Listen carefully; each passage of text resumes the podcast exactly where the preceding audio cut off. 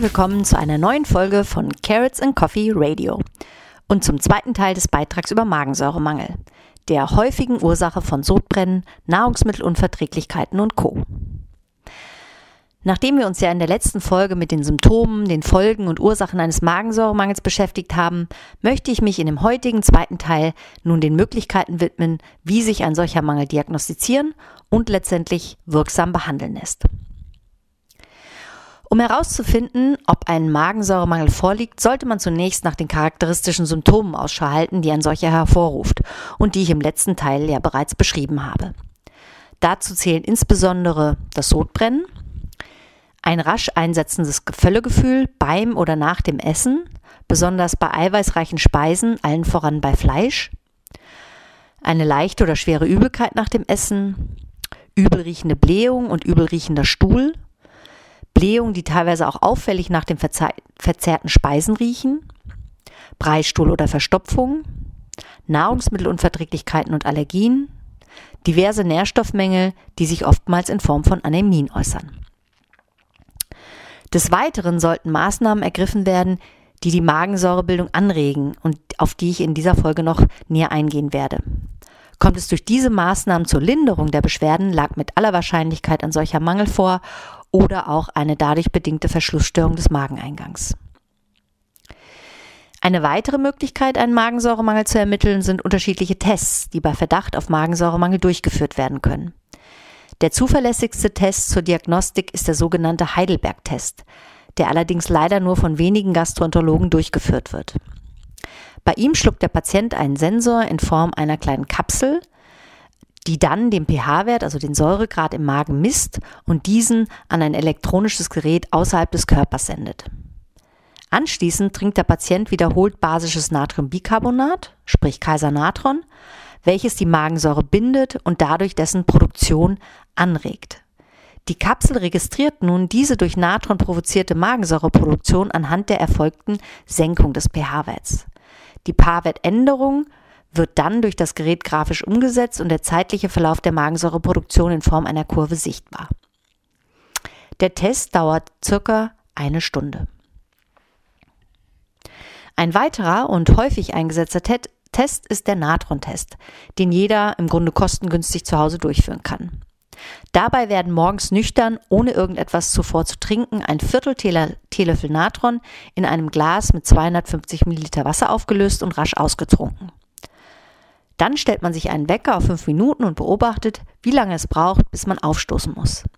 Je länger es dauert, desto massiver ist der Säuremangel bzw. desto unzureichender die Säureproduktion. Nur wenn ausreichende Mengen Magensäure durch das Trinken von Natron im Magen produziert werden bzw. provoziert werden, müssen wir aufstoßen. Denn dann kommt es zu einer ausreichenden Neutralisationsreaktion, bei der Natron mit Magensäure zu Wasser, Natriumchlorid und Kohlendioxid reagiert. Das ist die sogenannte Neutralisationsreaktion. Das dabei entstehende gasförmige Kohlendioxid bahnt sich dann seinen Weg aus dem Magen nach oben, wodurch wir rülpsen müssen.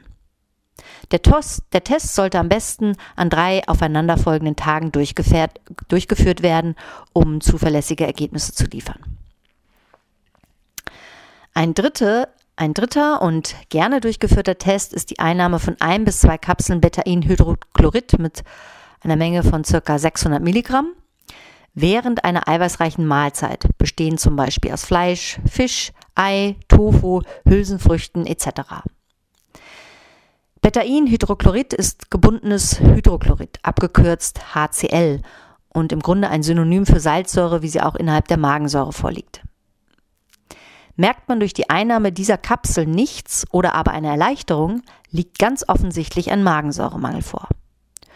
Spürt man hingegen ein deutliches Wärmegefühl im Magen, ein unangenehmes Gefühl oder gar ein leichtes Brennen, produziert der Magen genug Säure. Liegt eine Magenschleimhautentzündung vor oder besteht eine Neigung, zu Magenschleimhautentzündung, sollte ein solcher Test jedoch nicht durchgeführt werden. Ebenso nicht, wenn Schmerzmittel eingenommen werden, die die Produktion von schützendem Magenschleim unterdrücken und es leicht dadurch zum Angriff der Säure auf die Magenschleimhaut kommen kann. Ein vierter und oft im Internet propagierter Test ist das Trinken von rote Betesaft oder der Verzehr von roter Beete an mehreren aufeinanderfolgenden Tagen. Behauptet wird, dass sich nur bei Menschen mit Magensäuremangel nun der Urin nach dem Genuss des Saftes oder der roten Beete rötlich anfärbt.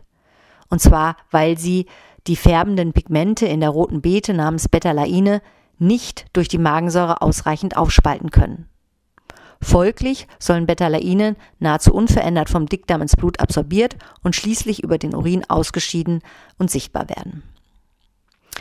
Diesen Test halte ich persönlich für ungeeignet. Dazu viele andere Faktoren über die Färbung unseres Urins nach rote Beete-Genuss mitentscheiden. So zum Beispiel spielt ähm, die Anwesenheit von Oxidationsmitteln wie beispielsweise Eisenionen im Darm oder auch im Blut eine wesentliche Rolle. Eisenionen nämlich fördern die Oxidation und damit den Abbau der Betalaine, sodass sich bei Personen mit Eisenmangel eine stärkere Urin Urinfärbung nach rote Beete Verzehr beobachten lässt. Des Weiteren hängt die Urinfärbung von Vorkommen bestimmter Bakterien innerhalb der Darmflora ab. So gibt es Bakterien, die zum Beispiel Betalaine vor der Absorption im Dickdarm weiter abbauen können, während andere wieder, wiederum die in der roten Beete enthaltene Oxalsäure spalten, die aber farbstabilisierend auf die Betalaine wirkt. Demnach spielt die individuelle Zusammensetzung der Darmflora eine nicht zu vernachlässigende Rolle, ob und wie stark sich der Urin nach rote Beete färbt. Hinzu kommt, dass die Geschwindigkeit, mit der unser Speisebrei durch den Verdauungstrakt wandert, als auch die Absorptionsfähigkeit der Darmschleimhaut und die Trinkmenge über die Verfärbung des Urins entscheiden. Außerdem ist zu bedenken, dass der Konsum des gewählten Rote-Beete-Produkts das Testergebnis mit beeinflussen. Rohe rote Beete färbt den Urin beispielsweise stärker an, als es gekochte oder milchsauer fermentierte rote Beete oder milchsauer vergorener rote Beetesaft macht. Ja, nach all diesen Ausführungen stellt sich nun natürlich die Frage, was kann man als Betroffener bei Magensäuremangel nun tun, um den Problemen, die sich aus einem solchen Mangel ergeben, vorzubeugen oder bereits bestehende Symptome und Probleme zu lindern bzw. zu behandeln.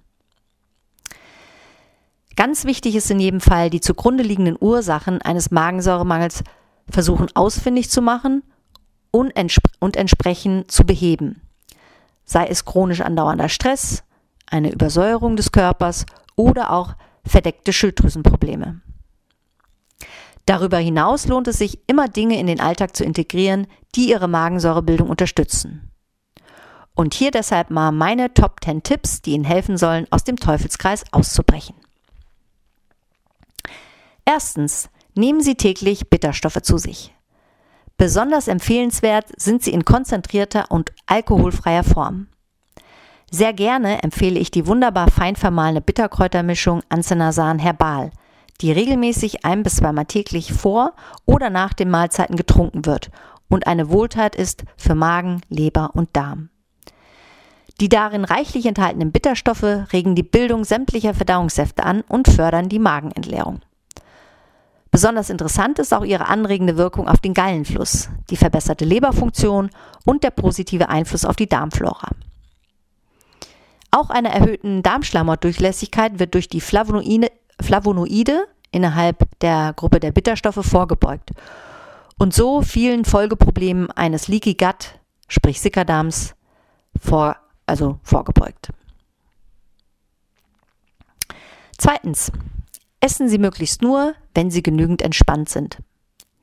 Meiden Sie vor allem das Essen im Gehen und Stehen, denn im Gehen und Stehen essen wir nachweislich automatisch schneller und zweitens ist der Sympathikus, der Aktivnerv unseres autonomen, sprich vegetativen Nervensystems, noch sehr aktiv.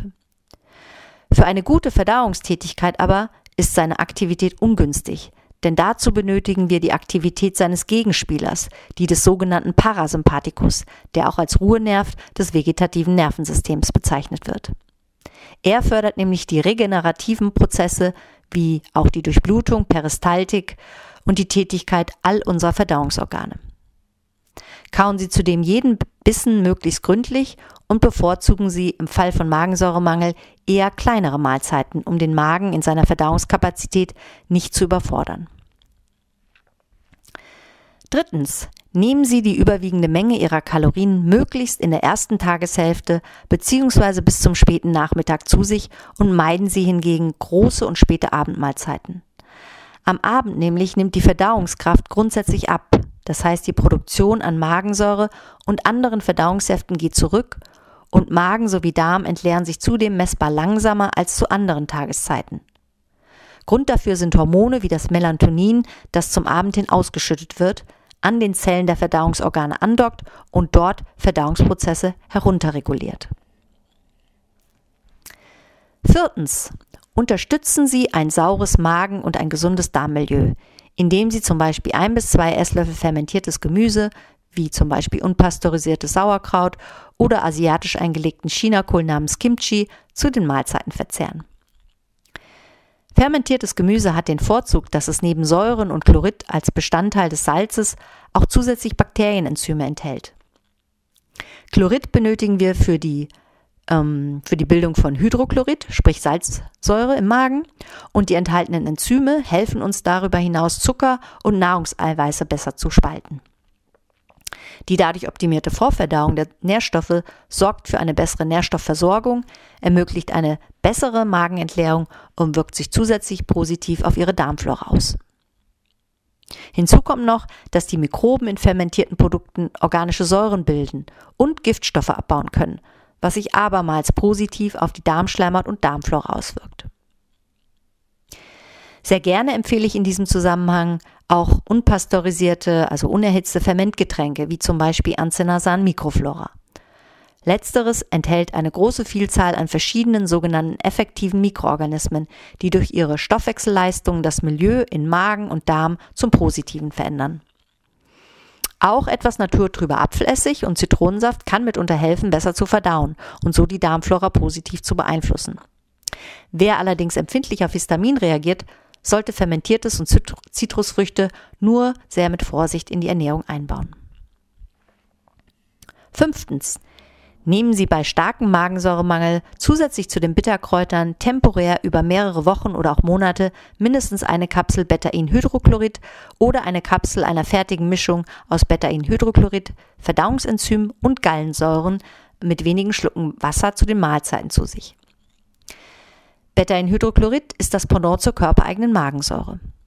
Und durch die Einnahme solcher Kapseln steigern sie zusammen mit den Bitterstoffern abermals ihre Verdauungskapazität und wird so das gesamte Verdauungssystem enorm entlastet und vor allem Fäulnisprozessen durch unverdaute Eiweiße und Fette sehr effektiv vorgebeugt und auch eine bestehende Fäulnis beseitigt.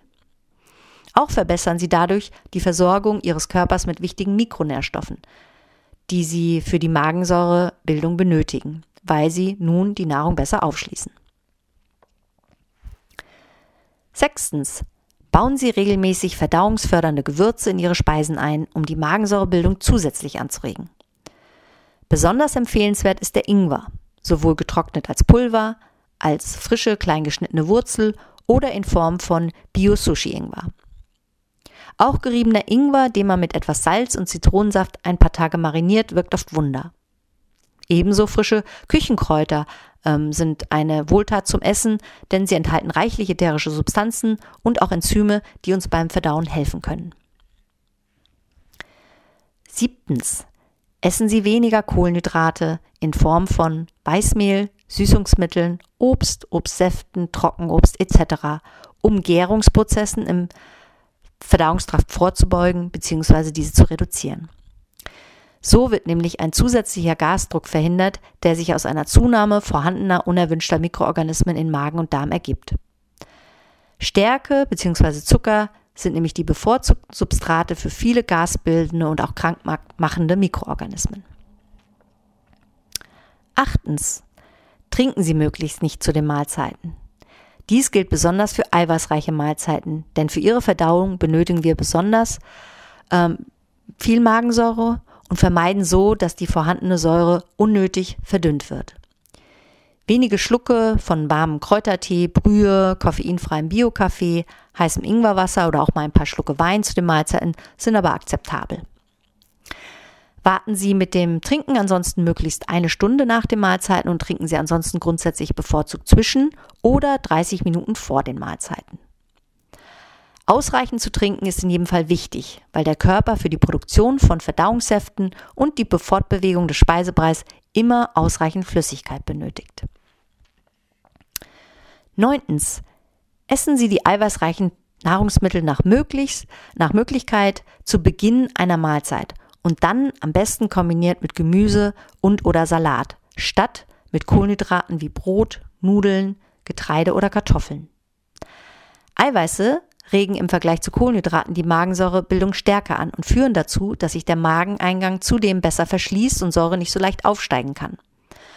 Auch hat die Kombi aus Eiweiß und Gemüse den schönen Nebeneffekt, dass Übergewicht leichter abgebaut werden kann und sich dadurch zusätzlich der Druck aus dem Bauchraum durch überflüssiges Bauchfett reduzieren lässt. Auch Blähungen werden durch diese Kombination weniger wahrscheinlich.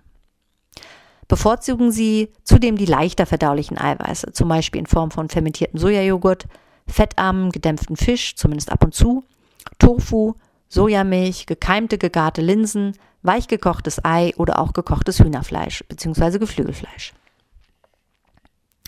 Zehntens. Sorgen Sie für eine bessere körpereigene Entgiftung. Denn Schadstoffe und Schwermetalle verbrauchen und rauben Ihnen Mikronährstoffe, die der Körper für die Magensäureproduktion und für Muskelkontraktion des Verdauungstrakts benötigt. Zudem haben Giftstoffe die ungünstige Eigenschaft, die Darmschleimhaut und die Darmflora zu schädigen sowie die Schilddrüsenfunktion massiv zu stören, was wiederum langfristig Magen- und Verdauungsbeschwerden hervorrufen kann. Wenn Sie erfahren und lernen wollen, wie Entgiftung wirklich funktioniert und wie Sie Ihren, Ihre Magen-Darm-Gesundheit selber Schritt für Schritt wiederherstellen können, empfehle ich Ihnen mein neu erschienenes Buch Toxfrei Selbsthilfe und Prävention mit Grips.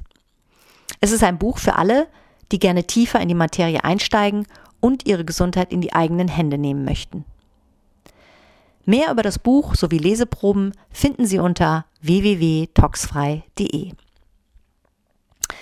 Ja, wenn Ihnen dieser Beitrag gefallen hat und Sie Interesse an den neuesten Erkenntnissen aus den Bereichen Ernährung, Verdauungsgesundheit und Entgiftung haben, dann nutzen Sie die Möglichkeit und melden Sie sich unter www.carrotsandcoffeecollege.de www.ecom.de für unseren Newsletter an.